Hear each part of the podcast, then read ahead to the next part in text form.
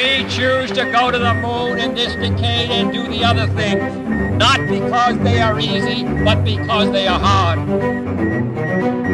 If you're going to pick some place to die, then why not Mars?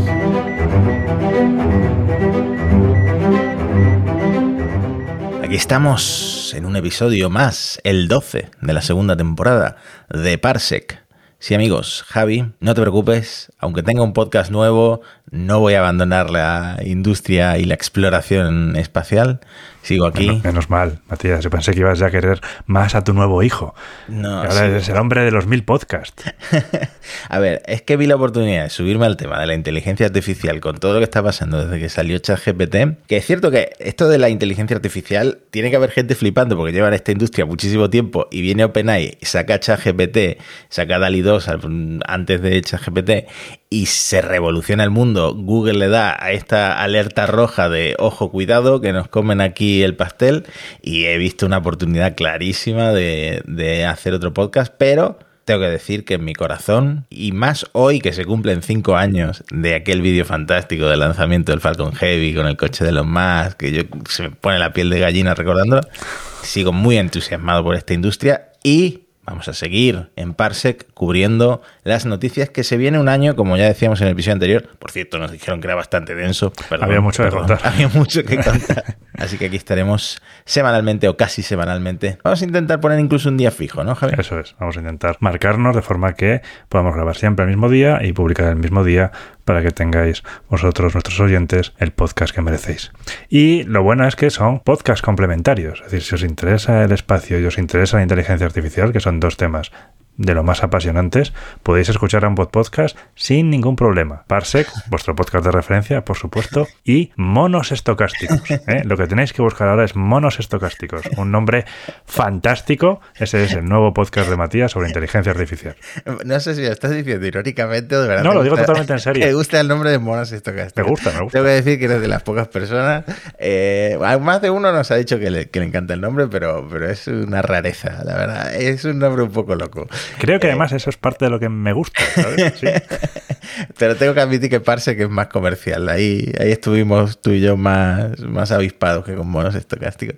Bueno, no hemos venido aquí a hablar ni de inteligencia artificial, ni de monos estocásticos, ni de globos. Dios mío. Vaya semana llevamos. No vamos a hablar de globos porque, porque los globos no son espacio, Matías. no, son espacio. De hecho, te lo, he propuesto yo antes por, por Telegram, que es por donde hablamos normalmente. Te he dicho, bueno, hablamos de los globos. Dice, pero ¿por qué vamos a hablar de los globos? los globos no son espacio. De hecho, este estaba volando. Eh, estamos hablando, por supuesto, del globo, supuestamente globo espía. Y según China, un globo meteorológico que estaba volando a unos 20 kilómetros de altitud sobre Estados Unidos. Eh, también pasó por el estado de Montana, donde por lo visto hay cierto desarrollo nuclear y mm, eh, bueno, por eso preocupaba tanto. Y, no, 20 eh, kilómetros no es espacio. hasta, hasta el New Shepard vuela más alto. Y hasta ahí está el de Billy, la nave de Virgin Galactic. Hemos discutido por activa y por pasiva en este programa dónde empieza la frontera del espacio y está muy lejos de 20 kilómetros. Ya, ya elijas los 80 o los 100, que son los buenos, claro. 20 euros está muy por debajo. Sí, bueno, de hecho le leía a Space Nosy que en qué sentido tendría que fuera un globo espía si en China, como va la industria aeroespacial china, podrían lanzar todos los satélites espía que quisieran. Eh, ¿Hay alguna ventaja? Me imagino que por la altura a la que vuela el globo. Claro, estás bastante más cerca de tierra, con lo cual eres capaz de pillar las radiofrecuencias mucho mejor. También tienes mejor resolución si tuvieras cámaras, es más sencillo. Hmm. Bueno, nos alegramos por ese piloto del F-22 que seguramente se lo pasó en grande derribando el globo, el supuesto globo espía. Y eh, también me imagino que están muy contentos los medios, sobre todo los medios estadounidenses, porque me consta de primera mano que han hecho mucho tráfico web eh, con las noticias, la cobertura 24/7 del globo que luego hay otro que está también que pasó por Colombia, pasó por Costa Rica, o sea que se vienen... Sí, si, a, si, a, China se le escapan así, los globos meteorológicos se van a quedar sin ellos, ¿sabes? claro, que no, no, no, hemos dejado clara la postura china, pero la postura china es que se les escapó porque no es fácil maniobrar con estos globos, no tienen un sistema como de dirección, de navegación y se, y se les escapó, que fue un accidente, dicen en China. Ah, fue y, sin querer. Pues claro, si esto funciona como un globo, los globos como mucho pueden cambiar de altura, entonces utilizar los vientos para ir en una dirección o en otra. Bueno, si pierden el control, pues es verdad que se pueden ir en otro, en otro, en otra trayectoria que no es la que esperabas. Pero suena raro. Pero podemos aprovechar y comentar que aunque no sea en espacio, hay mucho interés en este tipo de plataformas. Uno de los nombres que tienen eh, puede ser plataformas atmosféricas o plataformas de alta altitud o incluso los llaman pseudosatélites de alta altitud. Esto en las siglas en inglés son HAPS, tradicionalmente se llaman HAPS. Hmm. Esto ya va a sonar a cachondeo en el podcast, porque claro, son vehículos que van a 20 kilómetros. Pero he trabajado en un proyecto relacionado con HAPS, Matías. Y luego te enfadas cuando digo que eres el experto, que eres el que sabe. Pero si has trabajado en, en todo lo que se me pueda ocurrir. Pues sí, porque aquí resultó que la Agencia Espacial Europea está muy interesada en los desarrollos de hubs, porque lo que decíamos, pueden complementar mucho las imágenes por satélite. Esto de que vuelen a 20, 30 kilómetros y sean más o menos estacionarios, hay varios tipos de tecnología, pero los dos principales son de tipos aviones de alas muy largas que pueden tener paneles solares para recargarse o de tipo dirigible o incluso de tipo globo. Los puedes poner más o menos estáticos sobre una cierta localización y utilizarlos para potenciar comunicaciones, para observaciones con mayor frecuencia. O sea, tienen una serie de intereses y la agencia estaba interesada en esto y tuvimos un proyecto para estudiar cómo se podía aplicar una de estas tecnologías para los intereses de observación de la Tierra. Algo, algo tenía que ver con el espacio esto de, del sí, globo. ¿eh? Ya ves. Al final sí.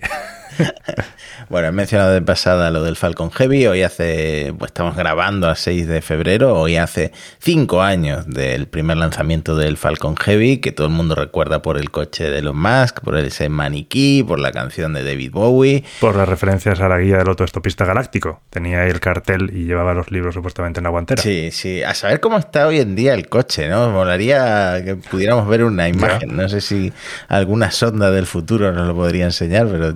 De radiación, la pintura descascarillada. Sí, en rojo no creo que. No creo Seguramente que, no. No creo que esté rojo.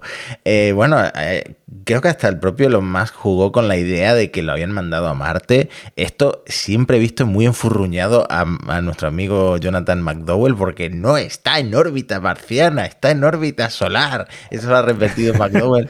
Tienes razón, y tiene razón. el coche ha cruzado la órbita marciana, de hecho ahora mismo la está cruzando de nuevo, pero no cerca de Marte, sino literalmente en el otro extremo de la, de la órbita. Sí, recordemos que se supone que eligieron la órbita de forma que en cientos de años nunca, nunca pasara cerca de Marte. No, imagínate el lío si llega, si llega a impactar, ¿no? Quería volver a, esa fecha de lanzamiento, 6 de febrero de 2018, porque el Falcon Heavy fue un cohete que se anunció en 2011 y entonces decía SpaceX, decía nuestro amigo Elon Musk, que el primer vuelo iba a tener lugar en 2013-2014. Esto, la verdad, que ya sabemos cómo van las cosas del espacio, que van despacio muchas veces, pero eh, nos gusta recordar que los tiempos de Elon casi nunca funcionan porque es muy optimista con sus fechas. En 2015 volvió a decir que mm, se lanzaría el cohete en 2016, tampoco pasó en 2016. En 2017 puso Elon Musk que iban a lanzarlo en noviembre, tampoco pasó en noviembre de 2017. ¿Y a qué nos está recordando esto? Pues nos está recordando a la Starship que todavía no ha volado. Estuvo Elon Musk el otro día en Starbase. Hacía tiempo que no se pasaba. Esto lo he comentado en Elon, otro de esos podcasts que hago por ahí. Y el hecho de que se pasara y subiera una foto a Twitter nos hizo pensar, bueno, está, es inminente ya el ensayo con los, el, el encendido estático con los 33 motores Raptor. Pero todavía no ha pasado eso. Seguramente seguramente no quede mucho porque hicieron ya el wet dress rehearsal, este ensayo húmedo eh, cargaron 4 millones y medio de kilos de mm, eh, metano y, y oxígeno líquido. Lo comentaba en Elon, preciosas las imágenes de esta Starship a temperaturas criogénicas, ¿no? Porque eh, con la condensación se ve como blanca y es, es bastante espectacular. Además, como la. Sí, sí, parecía, era muy chulo, era como si lo hubieran pintado de blanco, pero no era pintura, claro, era el, el hielo de la condensación. Hmm. Además, en este entorno de, de allí del sur de Texas, en estas imágenes de dron, bueno, es un vídeo que vale la pena ver si no lo habéis visto todavía. Y Elon ha vuelto a dar una fecha. Acabamos de hacer un repaso al optimismo que tuvo con el Falcon Heavy, que al final les costó desarrollar, pero lo cierto es que esta vez Elon mantiene la misma fecha que dijo la última vez, que es marzo. Es decir, el mes que viene todavía apuntan a despegar con la Starship. Hablamos de la Starship Super Heavy en su configuración completa con el booster y la nave. ¿Será la primera vez que una previsión de Elon se va a cumplir? pues yo, yo, no sé si lo habéis dicho en Elon o dónde, pero esto de que los, los años de Elon en las previsiones son como los años de perro, ¿no? Un año de previsión de Elon son siete años humanos. Ojalá, porque tengo muchas ganas, tengo muchas ganas. Sigue diciendo Elon que subraya la palabra intento porque esto es muy probable que salga espectacularmente mal y con espectacular me refiero a explosiones, ¿no? Esperemos que con seguridad tanto para los habitantes del sureste de Texas como para los habitantes de Hawái, porque recordemos que la idea es que la Starship caiga eh, cerca de la costa de Hawái y el booster caiga directamente en el Atlántico. No van a intentar recuperar ninguna de estas dos etapas con un aterrizaje.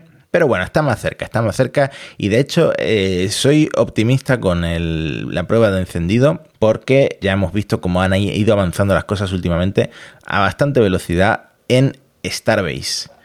También están avanzando a bastante velocidad en Cabo Cañaveral con el Vulcan Centaur, del que hablamos en el episodio anterior. Ya lo tienen ensamblado en el BIF, el Vertical Integration Facility, el edificio vertical en el que antes ensamblaban el Atlas 4, que de hecho el Vulcan Centaur es más grande, entonces es el, el cohete más eh, grande que ensamblan en este edificio. 5 metros, 5,4 metros de diámetro por 33,5 de largo solo el propulsor. O sea que un cohete eh, grande con los motores de, de, Blue Origin que también estamos esperando que vuelen por primera vez. Y le estamos siguiendo prácticamente en directo porque en ULA son eh, bastante activos, también Turi y Bruno, en redes sociales. Solo una cosa, no serán las 4, pero creo que quería decir el Atlas 5. El Atlas 5. Tienes razón, el Delta 4. Era, lo tenía en la cabeza, pero claro, ese, ese, ese, sí que es grandote. Ese sí que es grandote.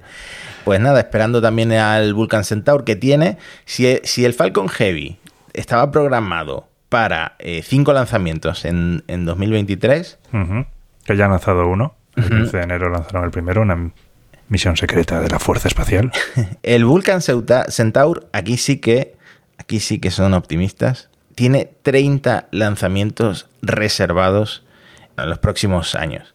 La misión inaugural se espera para finales de este año, con el, lo comentamos en el episodio anterior, de hecho, con el, el, el módulo de aterrizaje lunar eh, Peregrine de Astrobotic a la Luna. Y, y, nada, estamos también a la espera. O sea, yo creo que estamos un poco en barbecho y se vienen unos meses que bueno, si no habéis escuchado el episodio anterior, escuchadlo porque se vienen unos meses densos, densos, como dijo... Como el episodio. Oyente, como dijo ese oyente. Sí, algo de razón tenía, algo de razón tenía. ¿Qué más este repaso de cohetes? Bueno, hemos, acabamos de superar también el, el, lanzamiento número 200 del Falcon 9. El Falcon 9, poco que decir porque es todo súper rutinario. De hecho, se lanzó y aterrizó sin problemas. Y hoy, mientras grabamos esto, se está preparando para lanzar un satélite español el Amazonas Nexus de Ispasat. Triste que eh, los satélites españoles se tengan que lanzar en un cohete estadounidense, en un Falcon 9, pero bueno, ya llegarán eh, tiempos mejores. Ahora hablaremos un poquito de eso. Para los lanzamientos. No, no es ni el primero, ¿eh? ya el satélite Paz de observación de la Tierra se lanzó mm. con un Falcon 9. Sí. Eh, mm. Mm. Bueno, pues esto es un satélite de telecomunicaciones que quieren ofrecer también eh, telecomunicaciones en movilidad para eh, transporte aéreo y marítimo. De hecho, va a tener cobertura en todo el continente americano y también en los corredores del Atlántico norte y sur, por donde pasan muchos aviones, muchos barcos y eh, seguramente consigáis pasar muchos clientes nuevos gracias a este satélite de última generación. Vamos, que le va a hacer competencia a Starlink. Javi, ¿qué más tenemos que contar por ahí? Bueno, pues tenemos muchas cosillas, tenemos cosas pendientes que quedaron de principio de año, como hicimos los resúmenes de 2022 y el anticipo de 2023, hubo algunas cosillas que nos quedaban pendientes. Creo que probablemente la más llamativa y más importante es en esta nueva guerra fría o no fría que estamos viviendo es el intercambio de rehenes que vamos a tener entre OneWeb y Roscosmos. Nunca mejor dicho, ¿no? Porque al final hay, hay unos secuestrados desde hace tiempo que yo creo que se estarán ya está pudriendo, ¿no? Cuéntame, cuéntame, ¿qué consiste? Pues recordemos cuando Rusia invadió Ucrania, eso generó una cascada de consecuencias en el mundillo espacial. Una de ellas, la más una de las más afectadas fue OneWeb, que tenía 36 satélites a punto de lanzarse en Kazajstán en una Soyuz. Y además, Rusia tenía mm, piezas de los cohetes Soyuz en Kourou para montarse, para lanzar distintas cosas, entre ellos los Galileo.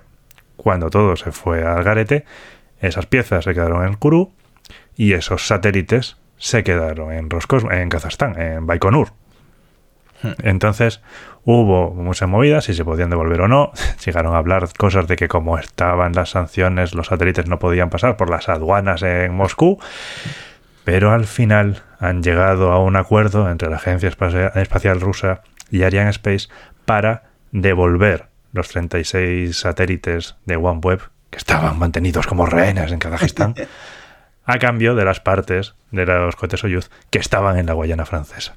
Un quid pro quo de eso, ¿no? Sí, yo espero que este intercambio se haga en un puente a las afueras de Berlín de noche con hombres con gabardinas y sombreros. ¿eh? Has traído mis satélites, has traído mis cohetes. Nos pasamos a la vez. Voy a, voy a sacar mis libros de Frederick Forsyth, de, John Le Carré y de Tom Clancy para poder prepararme los siguientes episodios de Parsec. Me lo estoy imaginando y sí, sí, espero que sea exactamente así. Muy diplomáticos últimamente los rusos porque también he leído que Roscosmos ahora opta a seguir en la Estación Espacial Internacional hasta 2028 como mínimo. Eh, recordemos, recordemos la que lió el amigo Dmitry Rogozin cuando empezó lo de la guerra, cuando empezó la invasión de Ucrania, que parecía que los iba a dejar tirados a los estadounidenses, a los europeos, a los canadienses, a los japoneses, que se iban a ir, casi que publicaron un vídeo apocalíptico en, el que se salvaban ellos y todos los demás, pues a saber qué pasaba con, eh, con ellos y ahora resulta que, no, que marcha atrás y que siguen en la Estación Espacial Internacional casi hasta el fin de su vida útil, ¿no? Sí, porque el fin de la vida útil está planteado para 2030 y han mm. dicho 2028 como mínimo. Cuidado. Que estaba cantado. O sea, no, no creo que Roscosmos tuviera la capacidad de hacer su estación para 2024 como planteaban, que es que es el año que viene. Mm, ahora mismo yo no les veo con la capacidad de repetir la jugada que han hecho los chinos. Hmm. No lo veo. Me parece lógico que hayan hecho que hayan hecho esto, que mantengan su participación en la ISS. Bueno, hablábamos de ese acuerdo de Roscosmos, eh, OneWeb, Ariane Space. Eh, hay otro acuerdo que tiene ya su tiempo, pero no lo llegamos a comentar, y es con la Fundación Nacional de Ciencias de Estados Unidos y SpaceX para evitar que los satélites de Starlink interfieran en las observaciones astronómicas de la manera en la que lo están haciendo. Pero esto también lo comentamos tú y yo en privado y tú me dijiste, bueno, asterisco, ¿qué hay que comentar? Lo principal es que el acuerdo al que se ha llegado es para que no tengan interferencias por las transmisiones con satélite en la radioastronomía. Es decir, el acuerdo es que SpaceX, entre otras cosas, se coordine con las instalaciones radioastronómicas para que no haya interferencias en las señales. Lo cual está bien, es una parte de los efectos que hay que combatir, pero no podemos dejarnos también de lado el impacto en las observaciones ópticas, es decir, los satélites de Starlink al amanecer y al atardecer brillan interfiriendo con las observaciones. Nos afectan al cielo nocturno y por supuesto afectan a los telescopios, con lo cual está guay que vayan tomando medidas para disminuir el impacto en estas cosas, pero si puede ser, el impacto en todas, no solamente en la radioastronomía, por favor. Muy bien, aquí hay que dar el mensaje de Javier Atapuerca.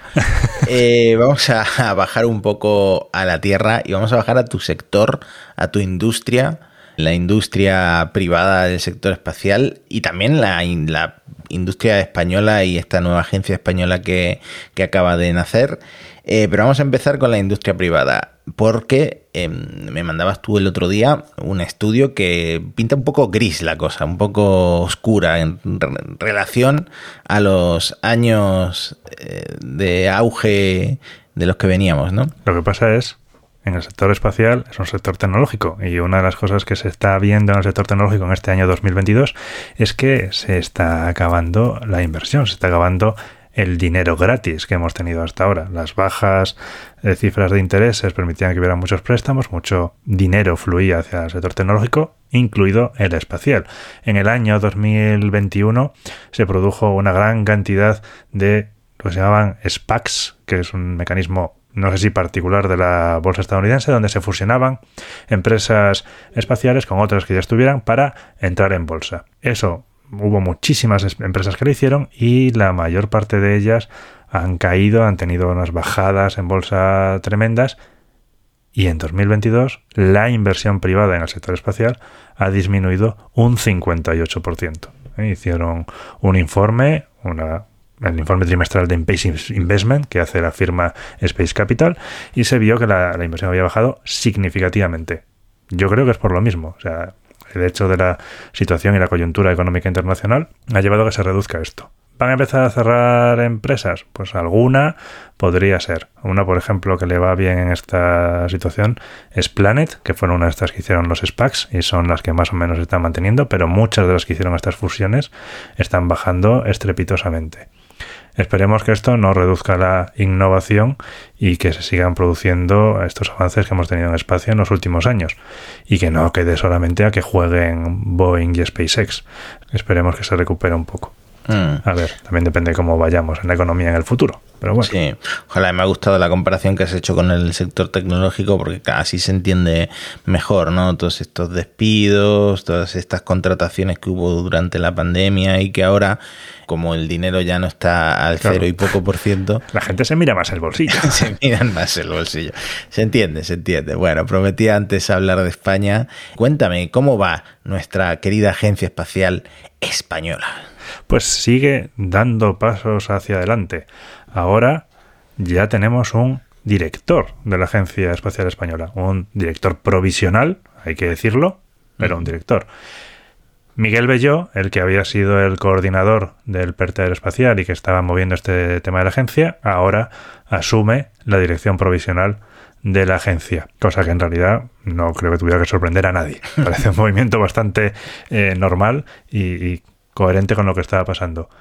Lo que sí que igual es más llamativo es que parece ser que ya se está trabajando desde la sede de Sevilla. Había unas decenas de personas, parece ser, ya trabajando desde Sevilla en la agencia. Hubo un acto en Sevilla con el alcalde donde, aparte de, por supuesto, loas y alabanzas y lo buenísimo que va a ser para Sevilla y el avance, porque lo va a ser, ¿no? de, de inversión y de llegada de tecnología para la ciudad y para la región y la comunidad autónoma andaluza, hay que destacar que eso, que ya están moviéndolo, que se están moviendo las inversiones y que en el primer trimestre de este año se ponga en marcha ya de forma definitiva la agencia en su sede de Sevilla, que es el plazo que habían dicho cuando se asignó la, la sede a la capital andaluza. Bueno, ya les han puesto internet y todo eso, ya pueden empezar a, llegar los trabajadores. Eh, voy a aprovechar que soy amigo del alcalde de Málaga desde estas navidades, que me hizo una foto con él y que la tengo impresa en mi casa Mm, y, además me siguió en Twitter y que se lleva muy bien con el alcalde de Sevilla para ver si, no sé, Parse, oye, tenemos un podcast, vamos a pasarnos a ver eh, aquello, pero me parece que aquello va a ser muy administrativo, ¿no? Por, por, ahora no va a haber nada muy interesante que ver allí, ¿no? Mm, imagino que el desarrollo tecnológico, una parte se seguirá haciendo desde el INTA. Eh, mm. No sé si se acabará moviendo o no, pero si se mueve desde luego será a muy largo plazo. Hmm.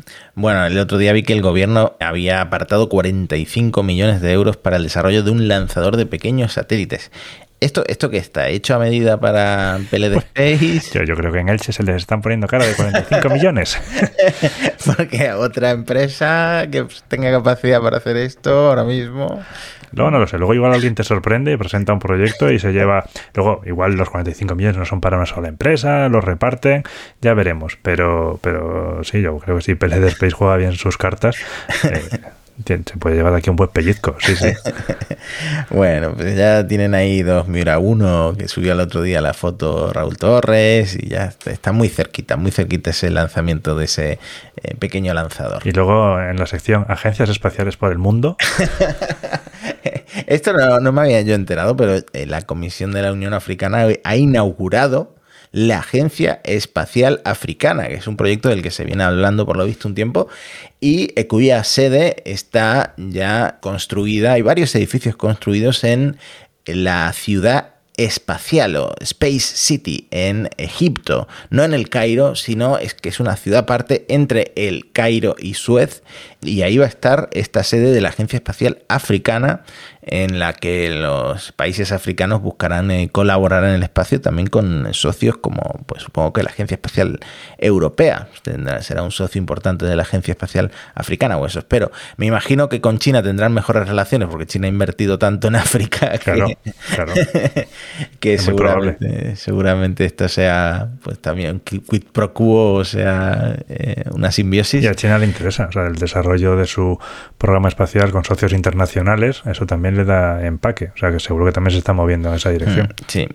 Por cierto, decía el otro día Samantha Cristoforetti que le gustaría volar en una nave europea o que le gustaría que Europa pudiera tener su propia eh, nave. Y mm, tenemos aquí apuntado una noticia sobre Nix, una nave espacial privada europea. ¿Qué sabemos de esto? Pues se ha presentado de momento los planes. ¿eh? Eh, afortunadamente como sabemos, aparte de Samantha Asbacher, también quiere que España, que España, bueno, España ojalá, pero que Europa tenga su propio modo de acceso al espacio y no depender de Estados Unidos o de Rusia.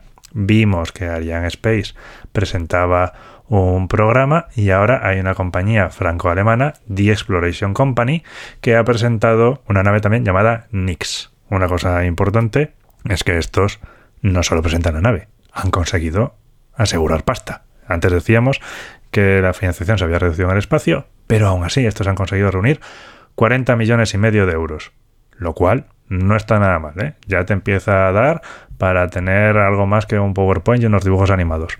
O sea que este tiene ciertas posibilidades. Es muy con es en cierta forma parecida a la Crew Dragon, aunque es como un poco más cónica, tiene también un módulo de servicio detrás. Empezarían con la un poco como hicieron con la Dragon, con una versión de carga y luego pues una, una versión también tripulada para ir a la Estación Espacial Internacional, otras estaciones comerciales, por supuesto experimentos de microgravedad, la misión a Gateway, a la superficie lunar, a donde haga falta. Mandamos la nave Nix a donde haga falta, no pasa nada. A ver qué a ver qué pasa, ojalá el desarrollo vaya bien. De hecho tenían contratadas a gente bastante importante de la industria, así que igual tiene posibilidades en desarrollarse esta nave llamada Noche. Ah, pues sí, Noche. Espero que esto acabe sucediendo y que acabemos teniendo naves europeas y que no nos pasen por encima pues otros actores que ahora mismo están, son más importantes en el sector. Sí, por ejemplo, unos que tienen nave no espacial, sino suborbital, son los de Blue Origin. Y tenemos noticia. La noticia graciosa de la semana es la noticia de Blue Origin que va a tener dibujos animados. no me digas, eh, ¿Jeff Bezos super musculado va a ser el protagonista? Pues Jeff Bezos va a salir, sí, va a salir en la serie que se va a llamar Blue Origin Space Rangers. Las ocurrencias de este hombre no paran de sorprenderme. Cuéntame, ¿sabes algo de estos dibujos? ¿De, qué va exactamente? Pues dicen que vieron a, cuando vieron a Michael Strahan volando, este presentador del Good Morning America, a alguien se le ocurrió que podría ser una buena idea lanzar una serie de dibujos animados espaciales con los tripulantes de Blue Origins, donde saldrían el propio Michael Strahan y Jeff Bezos. De momento no han dicho muchas cosas, simplemente que será una gran serie eh, que tendrá, que será motivante y que eh, inspirará a futuros astronautas, pero no han dado, no han dado mucho más. Yo espero que sea, yo, yo cuando era pequeño, eh, cuando era pequeño íbamos al videoclub a alquilar los VHS de una serie que se llamaba los Galaxy Rangers en inglés. ¿eh? Eran unos vaqueros cibernéticos que resolvían entuertos por el espacio, que por cierto, ojo, cuidado, en ese momento la serie en España se llamaba Guardianes de la Galaxia. Ojo, cuidado. Pero no tenía nada que ver con los Guardianes de ahora. Pero bueno, pues yo espero que sea algo así. Era muy entretenida. Bueno, pues eh, no está de más contenido de, de la exploración espacial y bueno, puede estar gracioso. Seguro que está en- que lo sacan en Prime Video. Y Seguro, claro, que claro. todo- y que todo queda en casa. Por cierto, mm, se anunció el primer vuelo totalmente femenino en el New Shepard, en, en la cápsula, capitaneado por la novia de Jeff Bezos, que la verdad ahora mismo no me, no me viene el nombre a la cabeza. Es una Lauren Sánchez. Lauren Sánchez, exactamente, piloto de helicóptero y eh, bueno, la verdad es que es interesante seguirla en Instagram porque ves cosas que en el Twitter o en el Instagram de Jeff Bezos no ves que es por donde viajan por todo el mundo y, lo- y los baños eh, en bañeras cubiertas de hielo que se dan para eh, rejuvenecerse y cosas de esas de, de ricos. A mí un baño en hielo me quita años de vida. ¿eh? Pero no, está bien esta iniciativa de un vuelo totalmente mm, protagonizado por mujeres, aunque sea suborbital. Eh, lo que no sabemos es fecha ni, ni cuándo va a volver a volar el New Shepard por este problema que comentábamos. Y estamos llegando al final, pero quería cerrar con eh, una nota un poco terrorífica. Eh, seguramente lo visteis en la prensa, que en el 26 de enero pasó un asteroide a 3.600 kilómetros de la Joder, Tierra. eso es rozándonos. ¿eh? Eso es muy cerca. Rozándonos. A ver, a ver. Medía lo, de, lo que mide un autobús. Entre 3 metros y medio y 8 metros y medio. La buena noticia de este asteroide ve- 2023 BU o 2023 BU, BU es que eh, se detectó el Scout, el Near Earth Asteroid Scout de la NASA, lo, lo detectó, descartó un impacto eh, y aunque sea uno de los acercamientos más próximos eh, de un objeto que se haya registrado jamás, Sí, porque recordemos que el último del de Cheravins, ese no se registró. Ese, ese vino solo. Pues esto demuestra que se pueden detectar estos objetos, aunque sean tan pequeños, y que bueno, que nuestros sistemas de detección eh, eh, mejoran, ¿no? Son ahora más robustos que antes, y tenemos siempre a la prueba esta de DART, ¿no? Como, como una prueba de concepto de algo que quizá en el futuro nos salve la vida. Pues Javi, nos vemos la semana que viene. Nos vemos la semana que viene, Matías. Os digo lo mismo, oyentes de Parsec, nos tenéis en parsecpodcast.com, en arroba parsecpodcast, tanto en Twitter como en YouTube. Y eh, no sé, estamos a arroba Javier Tapu, arroba Matías, con dos S, todo eso, todo eso que decimos siempre.